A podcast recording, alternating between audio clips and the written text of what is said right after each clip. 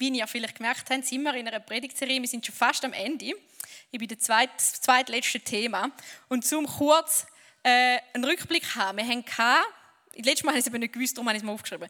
Gott ist, Gott redet, Gott macht, Gott liebt, Gott richtet, Gott sucht, Gott kommt, Gott stirbt, Gott rettet.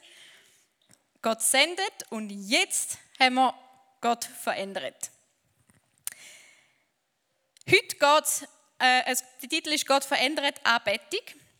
Heute geht es nicht um Lieder singen oder so, wie äh, wahrscheinlich für die meisten so der erste, ähm, der erste Clou ist, wenn man so an Anbetung denkt, ist, kommt meistens einem halt, kommen meistens Lieder in den Sinn, oder? Heute geht es nicht unbedingt ums Lieder singen, das machen wir nachher noch. Aber heute ähm, möchte ich euch erzählen, wie wir können Gott mit unserem Leben anbeten beziehungsweise wie wir mit unserem Leben eigentlich immer gewissermaßen anbeten und vielleicht nicht immer Gott. Ähm, und wie das Situationen oder Personen kann verändern.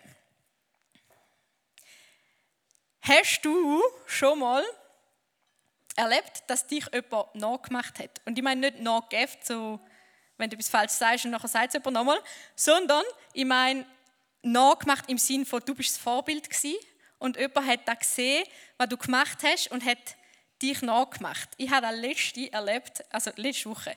Ähm, es war ein lustiges Erlebnis. Wir haben eine Kleingruppe, also so eine Teenie-Kleingruppe mit Teenie-Mädels, die sind mega cool. Und ähm, die haben mir gesagt, ich soll nicht so viel geil sagen. Und dann haben wir gefunden, okay, dann machen wir. Wir sollten nicht so viel geil sagen. Haben wir gesagt, wir sagen gech. Oder? Ich brauche irgendein Wort. Und seitdem haben wir immer gesagt, wir sagen immer gech. Oder? Und die Jungen haben es nicht so cool gefunden, oder? Aber letzte Woche an der Godi Conference bin ich an einer Gruppe vorbeigelaufen mit jungen Mädels. Und die haben ein Foto gemacht miteinander und haben gesagt, was sollen wir alle zusammen das Gleiche sagen? Und haben gesagt, ja, sagen wir alle auf drei gech.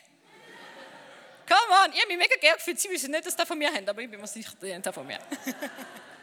aber es hat mich mega, ähm, es hat mich, ähm, irgendwie, haben, ja, ihr sind es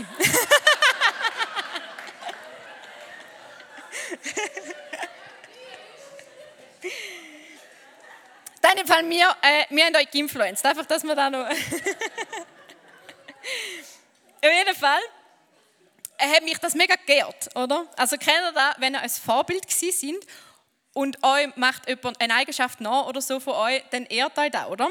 Und ähm, letztes Mal, als ich predigt hatte, habe ich über das Abbild geredet. Von, von, also wir sind das Abbild, ein Abbild von Gott. Gott liebt das Abbild, oder? Und da habe ich ähm, ein Beispiel von einem Spiegel gebracht. Und ich konnte nicht verbrechen, das ist, um das geht es nicht. Aber ähm, ich habe das Beispiel vom Spiegel gebracht, wie Gott uns als Spiegel geschaffen hat, wo er reinschaut und Eigenschaften von sich drin sieht. Also Gott hat uns als Spiegel gemacht, wo er sich drin reflektieren sehen möchte. Ähm, und er hat den Menschen nicht gemacht, zum sie wie er oder zum er sein, zum Gott sein, aber er hat, ihn, er hat uns gemacht, zum ihn auf der Welt reflektieren. Also zum Beispiel ähm, sein Wunsch nach Gerechtigkeit ist etwas, was er in uns hineingelegt hat. Oder das Verlangen nach tiefen und echten Beziehungen ist etwas, was er in uns hineingelegt hat. Ähm, das sind so göttliche Eigenschaften, wo er uns, wo er gern in uns hinein möchte sehen oder wo er in uns hinein sieht. Und ähm, dann habe ich auch noch erzählt, dass da Wissen, dass wir das Abbild sind von Gott, dass wir ähm, egal was passiert, egal was ist, äh, wenn deine ganze Identität eigentlich kaputt geht, ähm, da Wissen, dass wir das Abbild sind von Gott, gemacht sind von Gott in seinem Bild, dass da eigentlich den Blick auf unsere Identität verändert. Ähm, das heißt also, wenn du, wenn du am Nullpunkt von dem, oder wenn du alle deine Eigenschaften von dir wirst wegstreichen, bist du trotzdem noch ein Abbild, bist du trotzdem noch gemacht von Gott und in seinen, in seinen Augen so gemacht, wie er, wie er dich will. Ähm, und das heißt, dass wir unsere Identität nicht selber bauen oder sie von anderen bestätigen lassen, wie wir es ja oft das Gefühl haben, sondern wir können uns alleine darauf verlassen, dass wir ähm, unsere Identität in dem Innen dürfen aufbauen. Und das befreit uns, zum nicht mehr länger für unsere Identität leben, sondern von unserer Identität. Und du kannst aufhören zu denken, ähm, was du tust, definiert dich oder definiert, wer du bist. Du darfst viel mehr denken, was du tust, bestimmt nicht, wer du bist. Aber wenn du weißt, wer du bist, dann beeinflusst das das, was du machst. Oder auch, wie du es machst. Traurigerweise wissen ja viele Menschen und auch viele Christen nicht wirklich, wer sie sind. Und mir fällt das selber oft sehr schwer. Aber wenn ich es gesagt habe, suche ich gerne Bestätigung, wer ich bin in anderen Leuten. Ähm, ich habe letztens mit jemandem geredet und habe ihn gefragt, weißt denn du eigentlich, wer du bist? Und er hat ihn gefunden, ja, eigentlich schon. Aber es ist mir nicht immer bewusst. Und ich glaube, es ist mega, bei mir ist es mega oft auch so. Eigentlich weiß ich es, aber es ist mir wie nicht immer bewusst. Ich habe mich im Vorhinein, ähm, also jetzt auf die Vorbereitung ihrer Predigt, habe ich mich mit dem Mark Driscoll ähm, beschäftigt. Und er glaubt, dass das ja wie eine Identitätskrise eigentlich, die wir haben. Und er glaubt, dass die Identitätskrise schon im Garten Eden angefangen hat, wo Adam und Eva der Schlange glaubt haben, dass sie können sein wie Gott, wenn sie ihre, ihre eigenen Pläne, ihren eigenen Plänen folgen und wenn sie ihre Identität trennt von Gott selber kreieren. Und die beiden haben da geglaubt und ich glaube, viele von uns glauben da auch und haben vergessen, dass wir nicht müssen, ähm, dass wir uns nicht, dass wir nichts machen müssen, zum sein wie Gott, weil gnädig wie er ist oder genial wie er ist, hat er uns ja bereits in seiner Ähnlichkeit erschaffen oder ihm er hat uns ja bereits ihm ähnlich erschaffen. Also, he already created us in his likeness, hat er so schön geschrieben. Und da vergessen wir etwas. Also, der Mensch ist gemacht zum äh, Gott zum Spiegeln oder zum etwas, zum etwas ähm, Nachahmen. Und in der heutigen Zeit ist das mega gut zu erkennen, habe ich das Gefühl. Weil wir haben eine riesige Faszination für Promis. Promis sind vielleicht nicht mehr so, hm, schon noch, sind es noch in, weiß nicht. Aber zum Beispiel Influencer, oder? Wir folgen Leute auf Insta oder auf TikTok oder ähm, wir haben so ein bisschen das Verlangen, um etwas nach, nacheifern und etwas ähm, nachahmen oder etwas spiegeln, etwas in dem ihnen auch verehren. Ähm, genau, wir machen, wir machen Menschen zu Idol. Um, wir machen den Görtler zum Fußballgott oder so. Ähm, wir leben in einer Zeit, wo Menschen oder Sachen auf ein Podest gehoben werden und zu Idol oder zu Götter gemacht werden und wir merken es nicht einmal unbedingt. Das Problem mit dem Ganzen ist ja, dass wir, auch wenn wir Gott zum Beispiel, ähm, also das ist nicht das Problem, wenn wir Gott wollen, wollen spiegeln dann werden wir ihm ähnlich kommen. Und wenn wir andere Sachen spiegeln, dann werden wir dem ähnlich kommen. Und zum Beispiel ich tue, ich habe mega gerne Taylor Swift. Das ist jetzt ein Bekenntnis.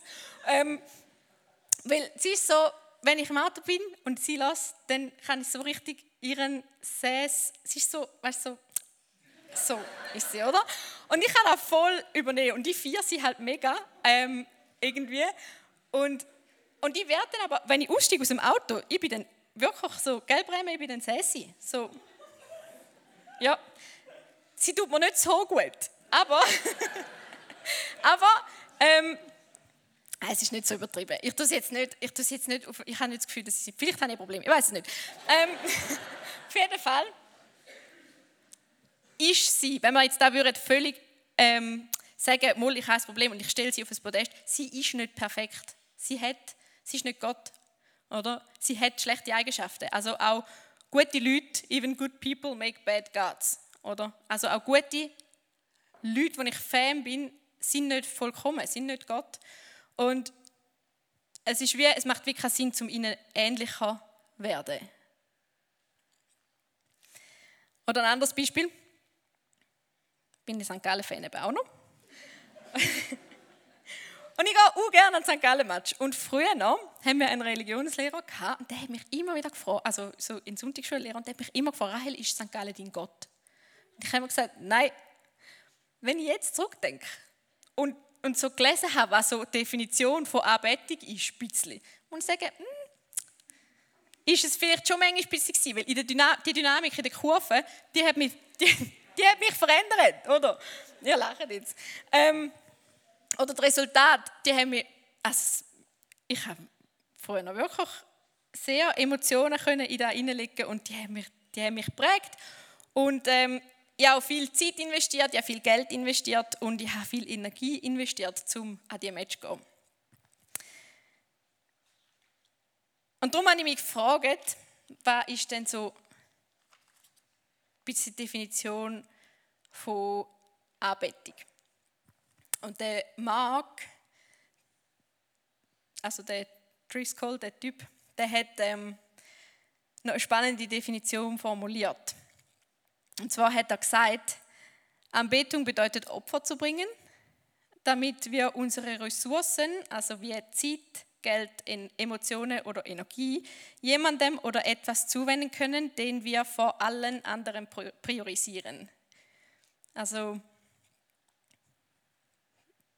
es bedeutet eben Opfer zu bringen, ähm, damit wir unsere Ressourcen können in etwas hineinstecken wo wir über alles andere stellen. Und vielleicht tagst du jetzt da und denkst da, chill's mal. Wir haben ja in unserer Kultur keine Schreine oder fremde Götter, wo wir ähm, aufgestellt haben irgendwo, wo man regelmäßig arbeitet. Oder ich bete niemand anders an. Oder ähm, vielleicht sagst du, ja, ich bin ja immer im Depot und tun da Worship und bete den Gott allein. Genau. Und, ähm, das kann gut sein und ich glaube dir das. Ich wollte dich einfach ein bisschen herausfordern heute, um noch, zum einfach dich selber ein bisschen hinterfragen. Und, und für das eine kleine Geschichte ähm, von dem Typ, der hat das erlebt. Der, also der ist, in, der ist ein Amerikaner und der ist auf eine Reise gegangen nach Indien. Und dort ist er mega schockiert, also mega schockiert gewesen. Er ist einfach, ähm, hat mega Kulturschock gehabt, weil dort ist ja, äh, sind, gibt sehr viele ähm, Götter, wo sie arbeiten, gerade im Hinduismus. Ähm, sie haben verschiedene Statuen, wo sie überall an der Straße aufgestellt haben, wo die Leute vorbeigehen und sich verneigen. Und, ähm, er war sehr herausgefordert mit dem und hat dann ähm, eine Frau getroffen, eine indische Frau, die mal in Amerika war. Und hat sie gefragt, hey, wie hat dir Amerika gefallen, würdest du wiedergehen? Und sie hat dann gesagt, dass sie mega schockiert war von dieser Kultur, wegen all dem versteckten Götzendienst, den sie dort haben. Ähm, sie hat gesagt, wie sie die Stadien haben sie an große Tempel erinnert, wo Sportler und Musiker wie Götter verehrt worden sind. Ähm, so, die Restaurantketten und so haben sie erinnert, wie der Paulus mal gesagt hat, ähm, dass wir nicht unseren Magen sollen zu Gott, zum Gott machen Oder die Einkaufszentren haben sie daran erinnert, wie Jesus gesagt hat, dass wir ähm, nicht das Geld sollen arbeiten oder uns nicht darum sorgen, was wir morgen anlegen sollen. Ähm, und Stripclubs erinnern sie an die antiken Städte wie Korinth, wo, ähm, wo Götter durch, also wo in den Tempel sind Götter durch Sex mit Tempelhuren arbeitet worden. das sind so ein paar Beispiele, wo ich das so gelesen und ich war mega schockiert. Gewesen. Und er, er ja auch, weil er ist dort in dieser Kultur und sieht all, die, all den Götzendienst und hat fast ein bisschen wahrscheinlich. Und sie erzählt ihm eigentlich genau das Gleiche über seine Kultur. Und mir hat ehrlich gesagt da ein bisschen auch an unsere Kultur erinnert. Und ich will ja nicht, ich will nicht übertreiben oder alles schwarz malen oder in allem irgendwie einen bösen Geist sehen, überhaupt nicht. Aber ich finde es mega spannend, um darüber nachzudenken. Und ich würde dich auch herausfordern, um deine Absichten hinter gewissen Sachen hinterfragen. Ich glaube, gerade wir als Christen, oder gerade auch Christen ist es mega möglich, zum, zu Gott zu gehören, aber trotzdem vom Leben mit ihm abgelenkt werden. Und vielleicht kannst du dich mal fragen, jetzt könntest du die Folie bringen mit den Fragen. Ähm, wem oder was bringe ich Opfer? Wer ist mir am allerliebsten oder am allerwichtigsten? Wer oder was macht mich glücklich? Ähm, ohne wer könnte ich nicht leben? Wofür gebe ich mein Geld aus? In was investiere ich meine Zeit? Wenn ich extra Zeit, Geld oder Energie hätte, wo investiere ich da? Oder wo suche ich Komfort an einem, ähm, einem schlechten Tag? Und wenn ich diese Frage durchlese, dann muss ich ehrlich sein und sagen, es gibt definitiv Sachen, wo ich, ähm, wo ich struggle damit. Und ich will nicht sagen, dass jede Antwort muss Jesus sein auf diese Frage. Aber ich will euch Mut machen, zum ehrlich zu sein. Und wir müssen uns auch nicht, ich glaube, wir müssen uns nicht aus allem zurückziehen. Da wäre wie, ähm, da wäre wie, ich glaube, das wäre nicht die Lösung. Also ich werde weiterhin einen Match gehen und ich werde nächstes Jahr wieder Saison kaufen. Und, also so, aber, aber es ist vielleicht gut, zu mich, zu mich ab und zu fragen, was ist mir wirklich das Wichtigste? Vielleicht klappt es nächstes Jahr mit dem Göpsig da. Keep open. ähm, aber, genau, ich möchte, ich möchte mich hinterfragen, was ist das Wichtigste und ich möchte vor allem in allem innen den Schöpfer und nicht seine Schöpfung arbeiten. Ich möchte den Schöpfer arbeiten und ihm die Ehre geben und seine Schöpfung geniessen. Und ich wünsche mir, dass wir immer ähnlicher werden wie er. Und dass er gnädig wie er ist, unser Herz äh, verändert, während wir ihn ehren. Der Paulus und der Silas, das sind zwei Apostel gewesen. und die haben miteinander mega etwas Cooles oder mega etwas Krasses erlebt. Und zwar sind sie zusammen unterwegs in einer Stadt und sie sind dort verfolgt worden von einer Frau, wo ihnen immer hinterhergelaufen ist und so Sachen ihnen angerufen hat und, und ist so, sie war besetzt von einem ähm, Wahrsagegeist und hat halt darum auch Leute ähm, Zukunft voraus, also Sachen, wahr, wahr, Wahrsagen. Sie war eine Wahrsagerin. Ähm, und sie hat, eben, sie hat Männer gehört, sie hat, sie, ist, sie hat Männer gehört, die Geld mit ihr verdient haben, mit dem Wahrsagegeist eigentlich. Und ähm, sie hinter dem Paulus und Silas nachgelaufen und irgendwann haben sie die nicht mehr ausgehalten und haben halt den Geist im Namen von Jesus austrieben. Und die Männer haben dann halt gesehen, dass ihre Geldquelle gerade kaputt gegangen ist. Und sind hässlich und haben ähm, den Silas und den Paulus angeklagt äh, vor dem römischen Zeug. Und ähm, sie, haben, sie, haben, sie haben sie angeklagt und haben gesagt, sie machen, was Römer nicht erlaubt ist. Und darum haben sie müssen, ähm, bestraft werden.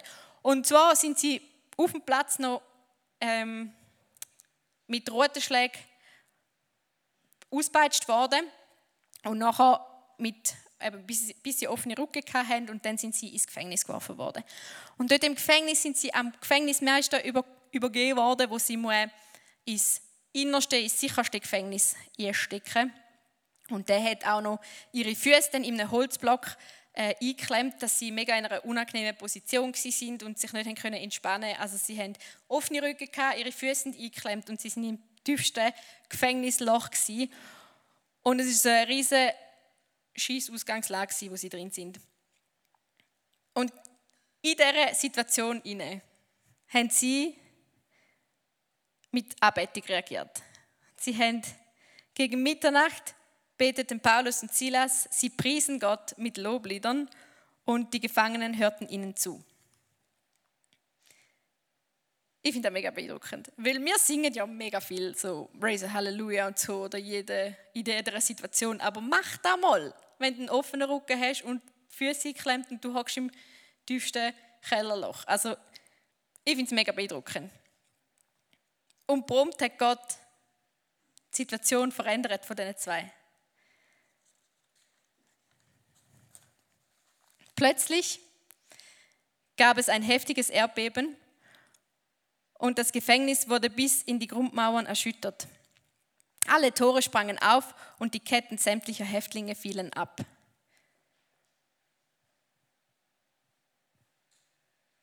Und ich weiß, Gott reagiert nicht immer genau so auf,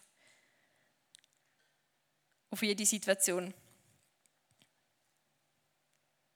Aber wenn er wenn er will, dann kann er auch deine Situation oder dein Gefängnis bis in die Grundmauern erschüttern. Für Gott braucht es nur einen kräftigen Erdstoß, zum Mauern vom Gefängnis einstürzen lassen. Und auch die Fesseln heben nur so lange, wie es Gott zulässt. Und das ist wieder der Teil, wo Gott eine Situation verändert hat. Aber die Geschichte geht eben noch weiter. Das Ziel vom Wunder ist nicht um die physisch, also ist nicht die physische Befreiung von Paulus und dem Silas gewesen, sondern die geistliche Befreiung vom Gefängnisaufseher. Wo der nämlich aus seinem Schlaf aufgewacht ist, hat er gesehen, dass die Türen offen sind und er hat er hat auch nicht können verantworten. Er hat, er hat die Verantwortung gehabt, dass die Gefangenen gefangen bleiben und, und ähm, die Türen sind offen gewesen, wo er wo er aufgewacht ist, wahrscheinlich aus Schreck vom Erdbeben, ich weiß es nicht genau. Ähm, aber er hat sofort sein Schwert gezogen und hat sich umbringen weil er hat dann nicht können. Er, es wäre wahrscheinlich sowieso da gewesen, was passiert wäre mit ihm. Und dann hat Paulus aus der Gefängniszelle rausgerufen: Halt, mach das nicht, wir sind alle noch da. Und der Gefängnisaufseher, ähm, der hat nicht können glauben, hat, hat Licht verlangt die haben noch keinen Elektroeter oder so gehabt, sondern die haben so halt wirklich müssen, ähm, mit Feuer rein wahrscheinlich, ich weiß es nicht. Auf jeden Fall hat er Licht verlangt und hat gesehen, alle Gefangenen sind noch an Ort und Stelle. Und seine Reaktion auf das war, dass er vor dem Paulus und dem Silas auf die Knie ist und sie gefragt hat, was muss ich machen, dass ich auch gerettet kann. So eine spannende Reaktion.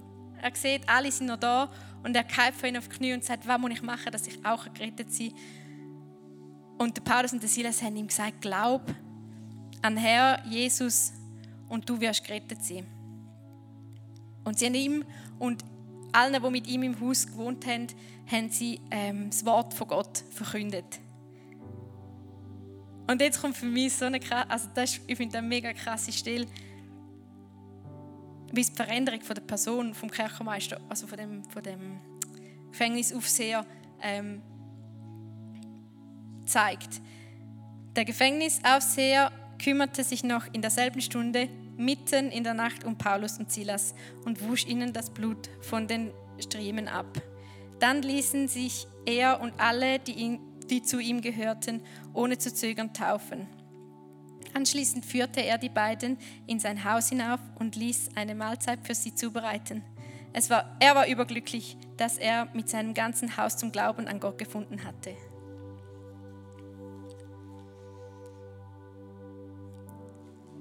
Das war der Mann, den sie noch vor weniger, wenigen Stunden in das Gefängnis eingesperrt hat, ins tiefste Kellerloch eingesperrt hat, ihre Füße ähm, gnadenlos in einem Holzding eingesperrt hat und sie leiden lassen hat, in ihrem Elend. Rein.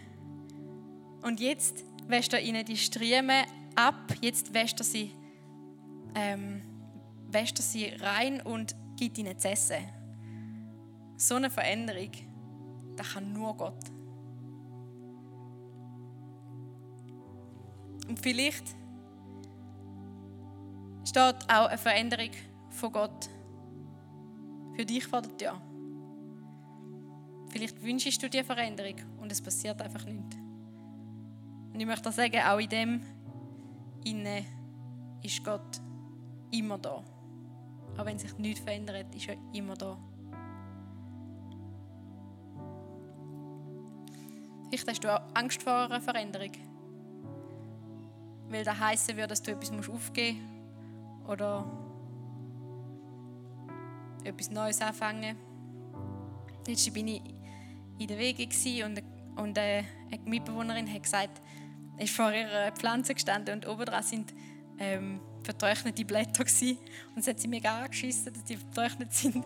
Und nachher hat sie drunter gesehen, hat sie das Neue kommen. Und dann hat sie die oberen sofort ausgerissen und hat gesagt, hey, dass etwas Neues kann wachsen, muss alles gehen. Und dann denke ich, boah, da muss ich den Predigt bringen. aber es ist mega wahr, nicht? Es ist so, aber es braucht Mut, weil es kann wehtun. Ich weiß nicht, wo du in deinem Leben stehst im Moment. Aber es schadet sicher nicht, um, um die Frage heute Abend. Wem gebe ich eher mit meinem Leben? Wer bete ich wirklich an? Oder wo wünsche ich mir Veränderung? Ich glaube, du kannst auch einfach mit Gott besprechen. Wo schaust du vielleicht auf Veränderung zurück und bist dankbar für das. Ich möchte im nächsten Lied einfach die Liste nochmal einblenden, dass ihr so ein paar Ideen habt, wo ihr auch könntet nachfragen Und ich möchte euch wirklich ermutigen, um die Zeit zu nutzen, um einfach fragen, was dran ist. Wo, wo ist etwas für dich? Ähm, wo möchte Gott mit dir weitergehen? Und wenn du etwas konkret willst machen haben wir hinten ein Ministry-Team, das da ist, wo du darfst Sachen besprechen ähm, Sachen festmachen, wo du auch einfach darfst für dich beten lassen. Und ja, ich wünsche mir, dass die Zeit darf herausfordernd sein, aber auch mega heilsam oder mega wirkungsvoll. Und darum möchte ich einfach nochmal möchte ich einfach auch noch beten. Jesus, danke, dass du, dass du für uns gestorben bist. Dass alte Sachen, die wir hier haben dürfen, ähm, hören in den letzten Wochen, dass die wahr sind. Und danke, dass du einfach der bist, wo, wo soll angebetet werden, wo ähm, der einzige wahre Gott ist. Danke, dass wir dürfen zu dir kommen mit unseren Lasten, mit unseren Sachen, die ähm, die nicht gut sind. Danke, dass wir auch dürfen uns freuen an den Sachen, die gut sind. Und ich möchte bitten, dass du jetzt in dieser Zeit einfach da bist. Wir haben es gesagt, wir haben es gesungen, wir wollen Raum für dich machen und das soll einfach passieren heute Abend. Heiliger Geist, macht unsere Herzen auf, dass er ja, und rette zu uns in den nächsten Minuten, wo wir einfach dürfen Veränderung spüren und erleben. Amen.